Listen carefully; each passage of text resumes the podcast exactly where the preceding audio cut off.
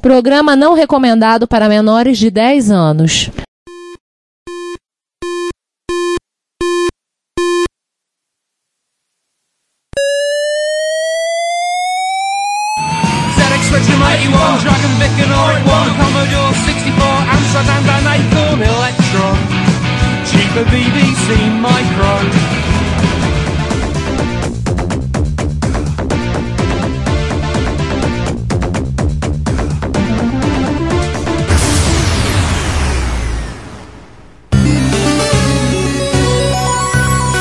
Retrocomputaria, porque velho é o seu PC.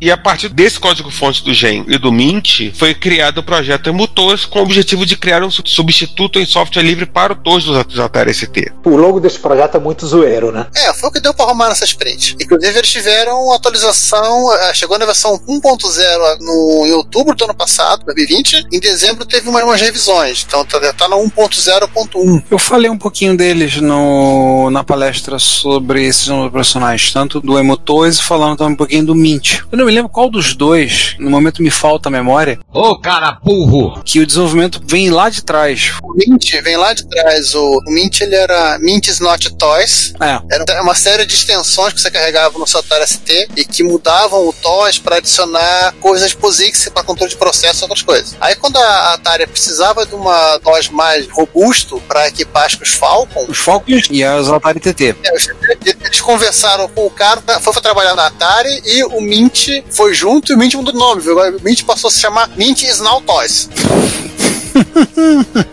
Aí depois o cara saiu, o código foi aberto e eles pegaram esses dois blocos para desenvolver o, o Emutos, que inclusive roda em Amiga. Você pode botar o seu Amiga com cara de Atari ST. Cada um faz o que quer com o seu computador e não vamos discutir isso. E as Flame Wars dos anos 90 estão se revirando no túmulo agora. Cada um roda o que quer, não, não vamos entrar nessa discussão. E vamos passar para frente. Enquanto isso, na Microsoft. E aí vamos falar de janelas, né? Exatamente. Em 1983, no mês de novembro, o seu William Gates III. E lembremos, já estava vendo para onde o vento ia soprar por conta da história do Vision e de outros. Ele anunciou um projeto, nós vamos fazer o Interface Manager, depois vamos mudar de nome, o nome era horrível, vamos mudar para o Windows. É, pode ter o Win95, o Win98, o WinXP. A primeira versão era o Win 1.0, não era o 10. Seria lançado a princípio dois anos depois, para variar céu atrasado.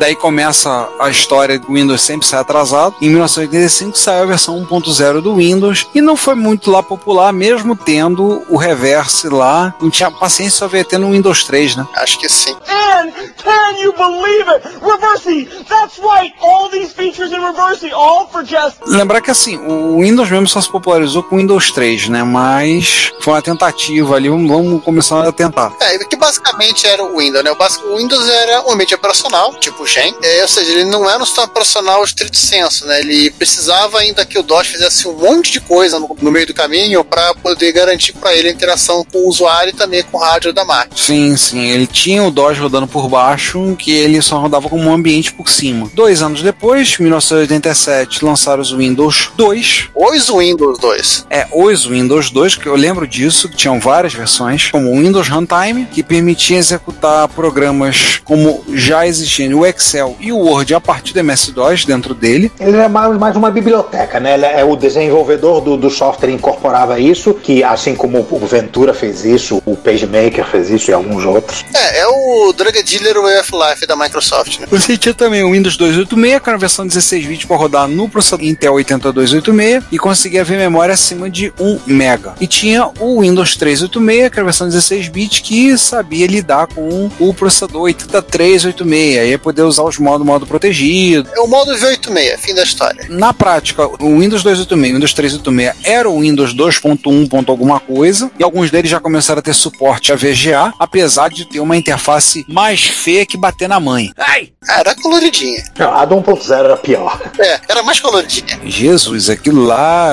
deve ter sido desenhado. Eles levaram para desenhar numa escola no, no, ensino fundamental, né? Desenha aí, janela. Não, falou, cara, você tem 16 cores. Seguinte: ela 16 cores, vamos pintar aqui. Vamos pintar com tudo. Vamos usar todas as cores. Se a gente usar, usar a cor, a Apple não processa. E aí chegou a IBM, tinha aquele contrato com a Microsoft na época, né? Era um contrato, era uma cone. É aquele relacionamento que era quase abusivo, né? Tóxico. É, era um relacionamento tóxico. É saber de que lado, né? Os dois. Os dois lados, né? A IBM licenciou o Windows 2.0 para poder pegar e usar aquilo dentro do OS 2. O OS 2 não tinha interface gráfica e pegou, deu uma remexida grande. Eles mudaram a API, pior. Visualmente é idêntico e mudaram o nome. Nós temos um amigo que se ouvir falar, se falar mal do OS, ele vai vir até você para te agredir. Abraço, Daniel Caetano. Que isso, jovem aplicativo. Tipo, não faça isso, né?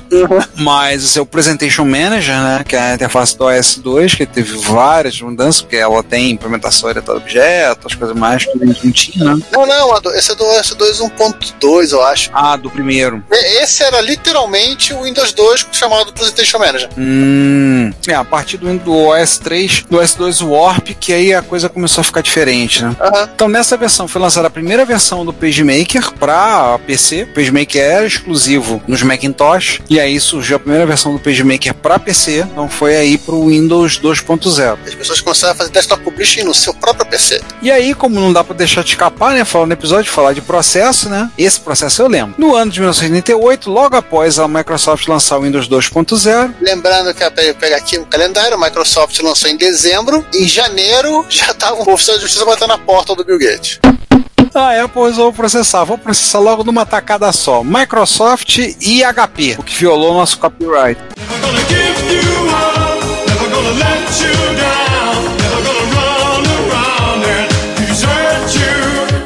HP? HP, tá aqui. HP? É, por que, que o HP foi parar nesse rolê? É uma boa pergunta, né? Pois é. A HP, assim, ela tava de boa lá, vendendo as calculadoras dela, fazendo as maluquices dela, e ela resolveu assim, o Windows 2 é legal. Aí começou a desenvolver um produto chamado New Wave. Era uma, um programa que se, se agregava dentro do Windows 2, né, e colocava um monte de funcionalidades. Cara, pior de tudo que eu tô lembrando dele. opção de outras interfaces, assim, ele complementava o, o Windows 2, tipo, ele virava é o Cosme Damião. Cara, pior de tudo que eu tô lembrando. Tô lembrando desse New Wave. Eu lembro da caixa dele. Nossa. O processo foi porque a alegação violou copyright, copiar elementos da interface gráfica do Macintosh nos seus produtos. Vocês copiaram 189 elementos do nosso, da nossa interface gráfica. Eles podiam processar a Calunga, né, também, porque a Calunga vende lixeira. Também.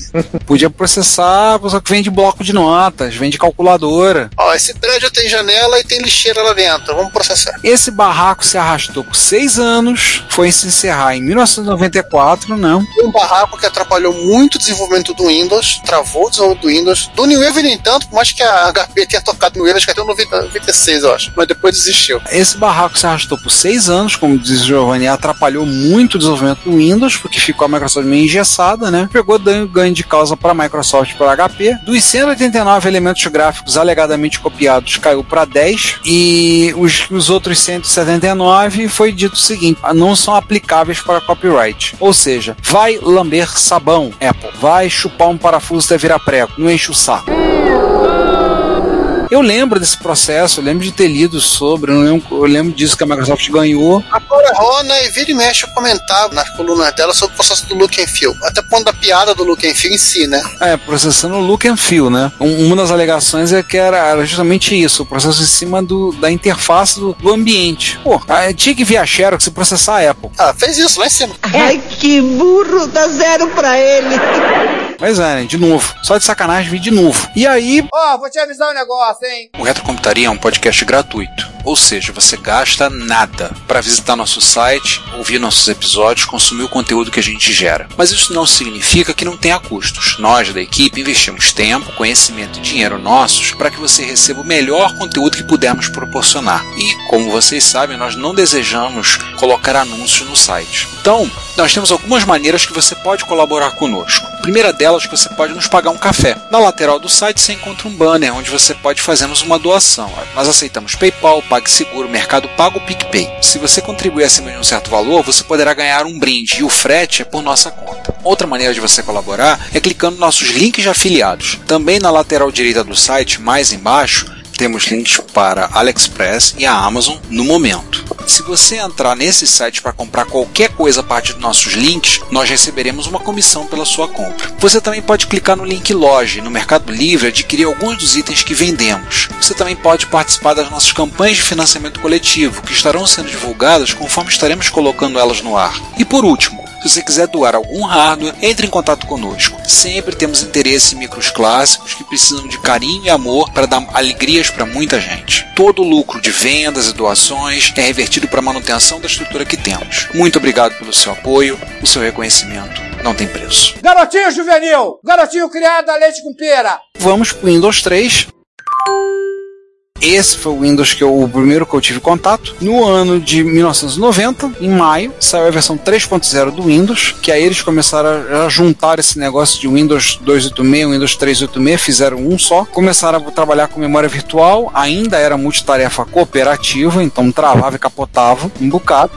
Mas mesmo assim foi o Windows que ganhou as massas. Sim, foi aí que eu conhecia. Assim, o Windows, por exemplo, eu conhecia de vista, mas o primeiro contato que eu tive foi numa máquina, acho que era um 386 do meu pai, com um monitor CGA, monitor de fósforo branco. É o primeiro contato que eu tive com o Windows ali. Nossa, o Windows em CGA ninguém merece. É, pelo menos era fósforo branco. Imagina se fosse um fósforo verde. Âmbar. Era pra arrancar as orelhas por baixo, né? Era desesperador. Por conta na época aquele movimento todo de multimídia, todo mundo tá falando tanto de multimídia, acrescentando tudo lá. Em outubro de 1991 foi introduzido o Windows 3.0 Multimedia Extensions, que aí adicionou suporte aos primeiros leitores de CD-ROM e as placas de som, no caso a de Lib Sound Blaster. Aliás, uma curiosidade que vai começando a ter no Windows é que ele vai começando a, a criar o conceito de driver dentro dele, né? Os drivers já não estavam mais no DOS, device drivers. Os device drivers passavam, foram migrando para dentro do Windows. Tanto que o, somente a parte de som, né? Sim, sim, sim. Começou a ficar uma coisa meio estranha, né? Você tinha um driver do DOS e o driver do Windows. E aí começou a pipocar programa. Esse foi o Windows, como me lembrou bem o Juan, foi o Windows para as massas. Só pipocar programa para ele. Também com a popularização do 386, né? O 386 levou um tempo para se popularizar e popularizou aí. Essa versão vendeu cerca de 10 milhões de cópias. Foi realmente um, um primeiro grande sucesso do Windows. Ela ainda é um pouco instável. Sim, na era muito instável. A posterior era menos instável. É, em abril de 92, a Microsoft lançou o Windows 3.1, que aí foi a versão definitiva para arquitetura 16 bits, que aí eles começaram a melhorar a performance de acesso a disco, deram uns acertos na multitarefa cooperativa,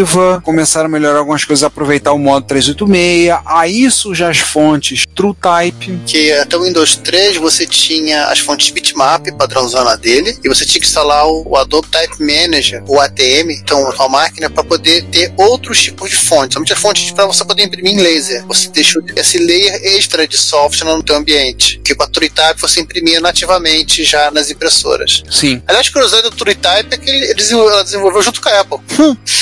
Não, interessante que ela, ela desenvolveu junto com a Apple ela estava sendo processada pela Apple, né? Estavam saindo na briga. Tô pensando isso. Era outra Apple. É negócio, negócio, processos à parte, e vice-versa. É, já dizia a Apple e a Samsung, né? Lembrar aqui que o ATM, que era da, acho que é Adobe ou Aldo, acho que Adobe tá é, Adobe. Adobe. Você tinha que pagar pra Adobe, né? Pra poder usar. Sim. Claro, Adobe não é besta, né? Com- Não, você tinha inclusive que comprar as fontes, né? Tinha um set padrão, mas pra você ter fontes ATM, pra você poder usar a impressora PostScript, você tinha que comprar as fontes. Eles não queriam socializar muito esse negócio do dinheiro aí, fica só com eles, na verdade. Bom, gente, só pra acelerar, a gente tá na nossa lista de promessas um episódio exclusivamente sobre o Windows até 95. Então, enfim, vamos seguir antes que o nosso ouvinte durma. E é, pois é. É. Para, a gente toca o Tadá agora pra ele acordar. É, toca aí. Depois veio, talvez foi o Windows mais popular antes de 95, foi o 3.11, que era o Windows Workgroups, com a extensão para você poder montar redes locais, estabelecer estrutura de rede, né? Começar a poder compartilhar recursos em rede. Uma curiosidade que eu não sabia, o Windows 3.1 saiu no- na China como Windows 3.2, China sempre na frente. segue o líder, né? É. 1992, ocorreu finalmente o divórcio daquele relacionamento abusivo e tóxico entre IBM e Microsoft. E a IBM vem e solta o OS 2 Warp, o 3.0. 3.0, depois que ela lançou o Warp. O Warp então era o 3.1? Não, não, pera, pera, pera, não, eu acho que o tá certo. O 3.0 era o Warp. Que eu me lembro era o 3.0, era o Warp. Não, não. Eu lembro que eles lançaram o S2, 3, depois eles lançaram o Warp. O Warp ele era uma versão mais simplificada do nosso amigo S2, porque eles tiraram uma série de rotinas de, de alt-test, de pesquisa aqui. O Wikipedia ajuda nós. Eu tô justamente olhando na Wikipedia. O S2 Warp Connect 3.0. Então o S2, o, o S2 Warp 3, ok, fechado. Ô, cara burro! Olha, usaram o Patrick Stewart. O Picard apresentou o S2 Warp. Engage. Com esse nome, né? que mais seria? É, não, tá certo. O S2 Warp é o 3.0, o S2 3.1, que é de 94, é o Warp. Então, saiu ali o OS 2 3.0, que era completamente um sistema operacional de 32 bits, não era um MS-DOS com um Windows rodando em cima. Acho que ainda estava naquele pacote de, de bens, né? O S2 3.0 permitia a execução de, apl- de aplicações do Windows 3.1. E aí o pau comeu solto aí, te deixo pra lavar essa roupa suja em um próximo episódio. E em 1995, Start Me Up.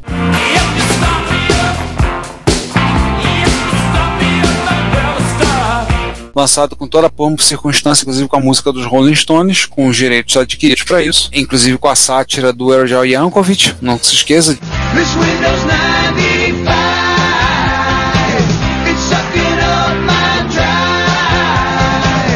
Encarecido do Bill Gates pro, pro Mick Jagger não aparecer na festa. Com certeza, porque afinal das contas, aquele pé frio que ele tem, né? Você sabe, as vacinas da Pfizer no Reino Unido, eles estão resfriando no pé do Mick Jagger, né? Claro. Menos 70 graus. E aí eu tava falando disso, que marca o nosso ponto de corte, 1995, o Windows 95, que era um sistema operacional é, real, de 32 bits. É quase real. Quase real, né? Tá rolando aí. E aí esse cara foi o que foi evoluindo até chegar no Windows 10. Você jovem instalando seu notebook só poder rodar o WSL2. É, Não, então pra passar raiva tentando rodar Cyberpunk 2077. Essa é a parte mais importante. É, pra ver o Cyberpunk 2017 da pau, né? Isso. É, bom, eu, já- eu já imagino que quando esse episódio for pro ar, em 14 mês de 2020, a, a CD Projekt Red já tenha encostado pelo menos os bugs ridículos. Mas, enfim, esse é um podcast sobre é, produtoras de games que prometem, prometem e deixam pelo meio do caminho, né? Produtoras de games que fazem picaretagem, né? É. Um abraço pra EA, né? A primeira onda no ranking da picaretagem, que vem lá de trás. E olha que tem capa. Olha, olha que temos a Capcom aí, hein, concorrendo fortemente. Mas vamos falar de Unix. Vamos pro, pro ambiente gráfico dos Unix. Vamos lá. Vamos falar do sistema operacional. É, vamos falar de sistema operacional. Vamos parar de brincar. Vamos parar de falar de PC velho, falar de MS, parar de falar de MS-DOS. Aí que elas ficam felizes, né?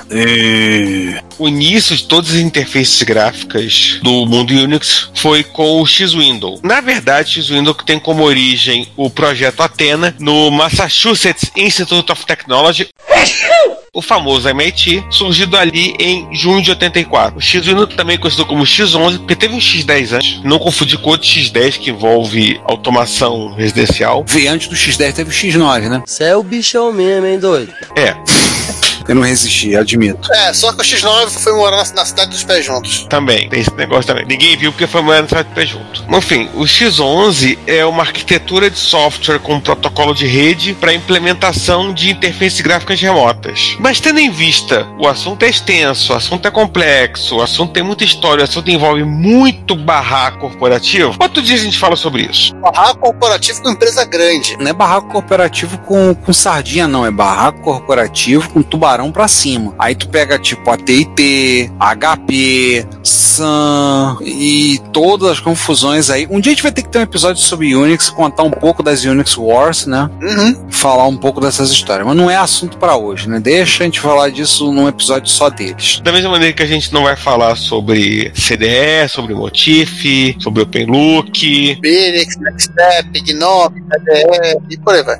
Gnome que até a gente não fala não porque é novo. É, Gnome KDE tão fora do ponto de corte. Eu queria falar uma coisa sobre um detalhe tecnológico do X-Windows, que é uma coisa muito estranha, muito bizarra, que o biblioteca gráfica ela funciona como se fosse um servidor. Sim. Os programas se conectam a ele como se fossem obter um serviço, tipo obter um arquivo de um servidor de arquivos, obter uma página do servidor HTTP, comunicação de rede mesmo, que é uma inversão no que porque uma interface gráfica, teoricamente, para você é a parte cliente, né? E, e a infraestrutura, o programa é o servidor. No X-Windows é o contrário. Não, e isso é uma coisa que permite você ter um servidor gráfico e ter terminais gráficos do seu computador. Uma forma fácil. Assim você precisa obrigatoriamente ter que fazer alterações nos teus programas. Pronto, é super simples de fazer isso. E isso que facilitava, por exemplo, terem terminais gráficos para as workstation Unix. Eu mexi com algumas na pós lá no final dos anos 90, bota tempo atrás, eu lembro, lá na UF tinha meia dúzia de estações de trabalho, meia dúzia não, acho que três ou quatro estações, e uma delas tinha três ou quatro terminais gráficos pendurados. Nunca me esqueço, quando travou o terminal gráfico, eu virei para um amigo que estava trabalhando, eu, Marquinho, solução Microsoft, desliga e liga. Mas isso aqui é Unix, desliga e liga, viu que dá. Daqui a cinco minutos ele volta, deu certo,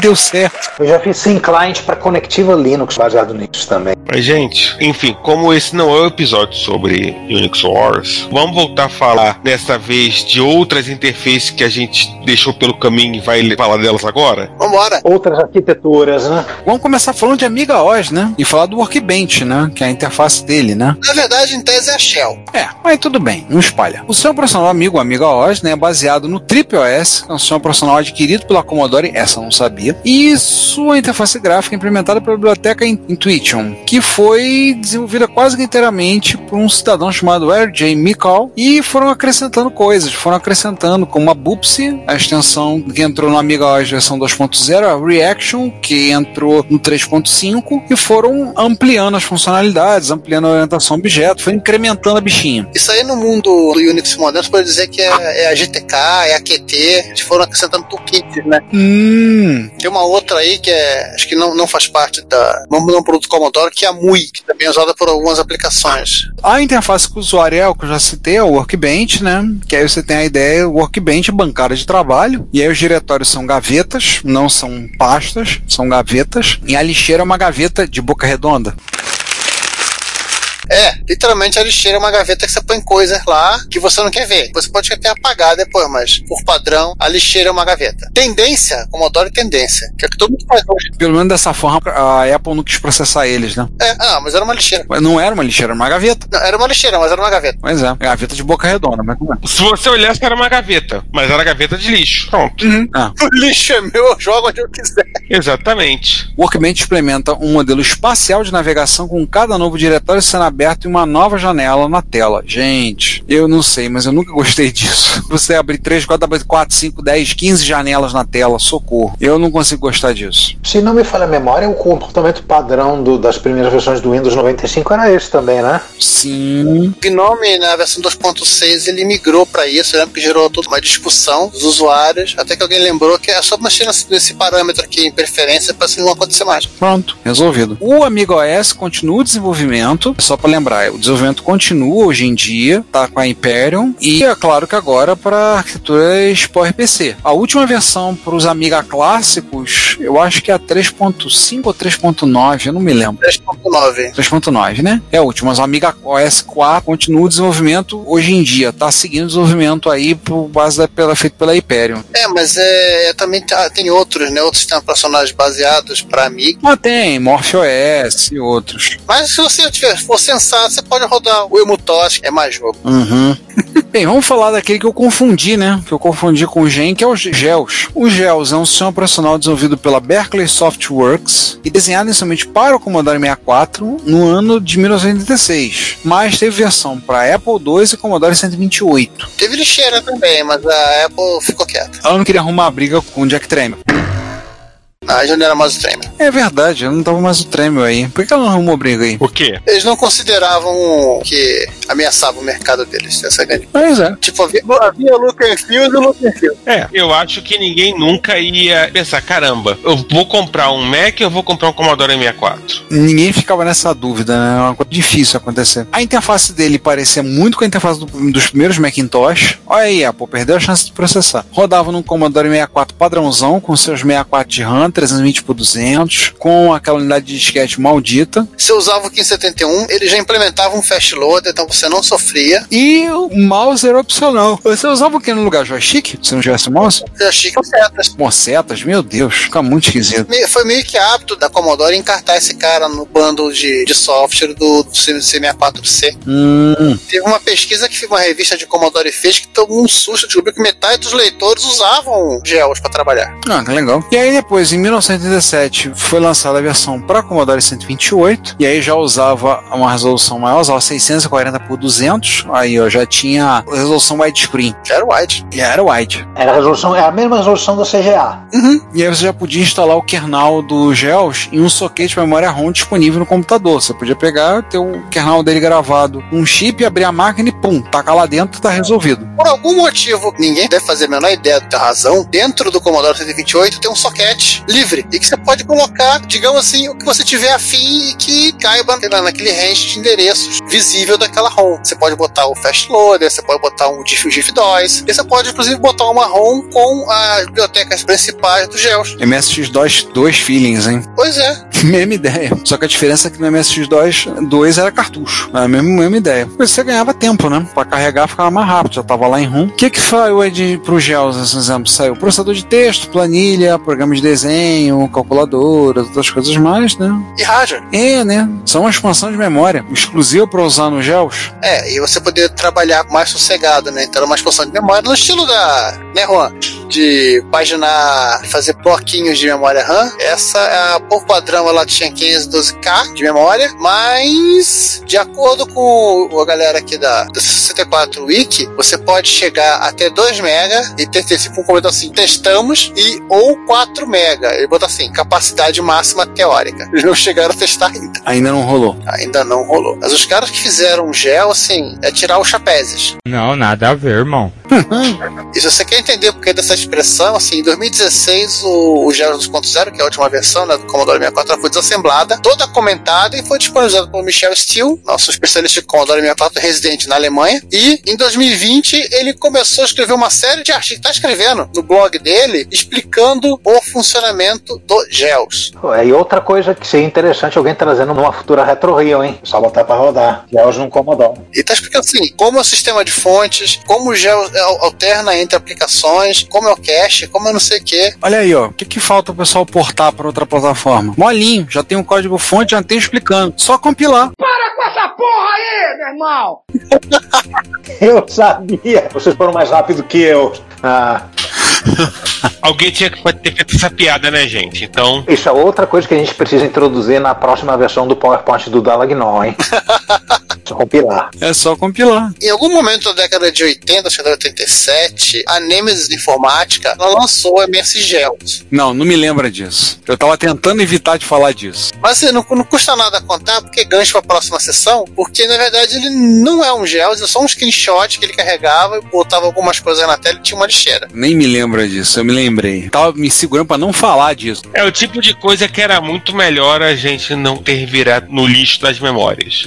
Pois é. Mas, enfim, eu entendo que tinha que fazer o gancho pro próximo ponto, que é o MSX View. Sim. Eu vou falar de Intrão mesmo, porque, enfim, os que são outros. É a interface gráfica padrão dos MSX Turbo R e ela foi lançada em disquete para o, o FSA1 ST e foi é, embutida dentro do A1 GT, além, óbvio, de um cartucho com um kanji ROM com fonte 12x12. Isso no ano da graça de 91 no caso do A1 ST e no A1 GT que foi lançado em 92 com o MSX View embutido. No GT, esse cartucho de fonte também já estava embutido. O ST, inclusive, ele tem roda, viu, sem esse cartucho. Mas aí você vê que o ST fica mais lento, porque tem que pegar as fontes do kanji ROM padrão do UR, que é 16 por 16, e redimensionar. Nossa. Aí o bichinho sofre. Enfim, mas o MSX View foi criado pela Ace, encomendada a HAL Laboratory, enfim, Satoru Iwata, Nintendo. Tudo se. O mundo é um ovo de codorna quebrado. A partir do HAL Note, que era uma interface gráfica da própria HAL para o MSX2. E aí vem a parte mais engraçada, que é o fato de que o HAL Note rodando um MSX2 padrão é mais rápido que o MSX View rodando um Turbo R. Tcharam! Alguém, alguém fez um trabalho bom. Há uma explicação básica que é o fato de que o MSX View foi reescrito em C, ao invés de ser usado em Assembly. E alguém deve ter falado, ah, porque vai ter o V99 78, então vai ficar tudo rápido. Aham, Cláudia, senta lá. Eu cheguei a usar o- esse HAL Note aí. É bem interessante e rápido mesmo, né? Ele tinha até um editor de texto, o WYSIWYG, que foi capado por razões óbvias, né? A Panasonic já tinha um, um editor de texto em ROM. Mas bom, então voltando ao MSX View, ele rodava sobre o MSX DOS 2, tinha o desktop que era o View Shell, que é o shell do sistema, tinha o editor de texto View TED, editor de imagens View Paint, o editor de gráfico vetorial o View Draw, tinha ferramentas para edição e compilação visualização de página para você criar seu PowerPoint. E a parte tinha a planilha eletrônica que era o ViewCalc. Além disso, ViewCalc, se não me engano, importava a planilha do Multiplan, eu acho. Ele abre arquivo Silk. Essa parte de PowerPoint aí, ele tinha três ferramentas, né? Que é o Page Editor, Page, tipo, Page Builder, Page Compile e o Page View. Na verdade, isso é, literalmente, isso é dos padrões de hoje falar que ele tinha um PowerPoint, mas basicamente era uma ferramenta para você fazer apresentações multimídia. É um PowerPoint. É. e além disso, se você tivesse o MS Datapack 3, além de tudo, você ganhava exemplos de código para ele, tanto em MSC, com os readers inclusos, boa sorte nesse caso, quanto em Assembly. Então você tinha lá o exemplo de código e a partir daí você desenvolvia o seu programa. Ou não. Em Assembly, mais sorte ainda. É. é mas termos de velocidade. É. O MS View também tinha um conceito de desktop accessories, que nem o Mac, que nem o. Até o Gent também tinha isso, né? Que são pequenos programinhas que você executava sem sair da tua aplicação, que era calculadora, né? Agendinha de telefone, é, essa coisa padrão, né? Sidekick feeling. É. Enfim, vamos continuar no Japão então? Sim. É chamar o New Life People. O estranho, o bizarro, o inesperado. o SX Window, né? Isso. O SX Window é uma interface gráfica para os computadores X68000 da Sharp, que rodava por cima do Yuma 68K, que era o sistema operacional, e desenvolvido pela Hudson Soft, como quase tudo envolvendo o software do X68000, né? Ele foi lançado em 89 e essa última versão foi a 3.1, foi lançada em 93. O visual era parecido com a interface do Next Step, implementava um ambiente com multitarefa corporativa e orientada a eventos. Óbvio, você tá falando de um 68K que aguentava essas coisas. E tem um vídeo aí que a gente vai botar que dá pra ver que a interface gráfica ela era lenta. Que parece que ela não, ela não usava nenhum recurso de aceleração. Pô, em um X69000 que é uma máquina que é um canhão. Aham. É, só que se você não usa recurso de aceleração, bicho, não, Não há quem sobreviva, né? não, não há, ponto. Peraí, peraí, peraí, peraí, peraí. Se você quer ouvir esse podcast ou outros episódios a partir do YouTube, nós temos um canal www.youtube.com.retrocomputaria. Lá temos os episódios colocados e temos também playlists separadas para os episódios do Retro Computaria, Retro Hits, Retro Besteiras, Repórter Retro. Eventualmente, alguns vídeos estarão sendo colocados lá. Como vocês sabem, nós somos melhores em áudio do que vídeo, mas vídeos relacionados a eventos de retrocomputação e outros assuntos relacionados estarão disponíveis no nosso canal. Não deixe de assinar. Não deixe de ouvir o Retrocomputaria e pedimos, compartilhe, conversa com seus amigos, apresente o podcast. Obrigado. Tá encerrando o programa. Bom, e aí. Caramba, isso aqui acabou? É, acabou. Acabou. Então, se acabou, fazer o seguinte: vamos deixar dois links sobre Guns aí no show notes, né, pra vocês lerem. Com sobre GUI, sobre GUI, sobre gás. É, Site sobre gás. Hum. o Graphical User Interface Gallery e o Guidebook. Ou seja, é um festival de screenshot pra quem gosta de screenshot. Exatamente. Por mim, inclusive, tudo bem. Eu também não me oponho. E é isso, né? É isso, gente. Acabou. Isso acabou o episódio. Agora a gente dá um Ctrl A para selecionar todos os participantes e arrastar todo mundo pra lixeira. Eu vou me arrastar pra cama porque eu já tô batendo pino.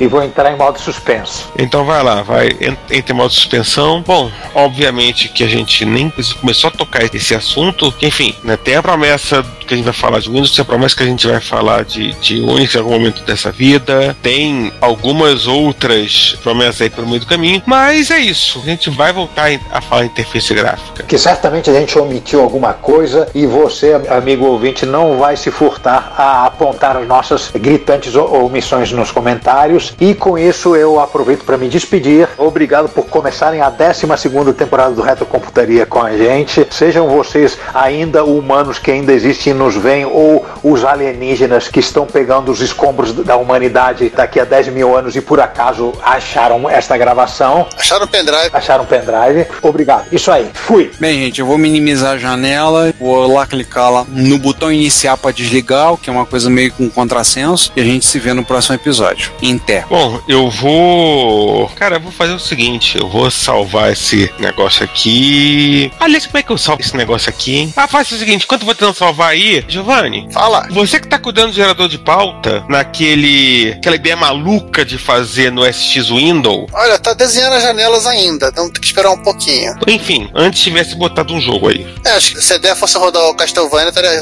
já estaria estaremos brincando com Simon Belmont. Mas tudo bem. Tá certo. Então é isso, gente. Até o próximo episódio. Pessoal, até semana que vem, daqui a 15 dias, etc. Porque o calendário eu acho que não sofreu alterações, radicais pelo menos, nessa virada de ano. E até mais e Ctrl Alt Backspace.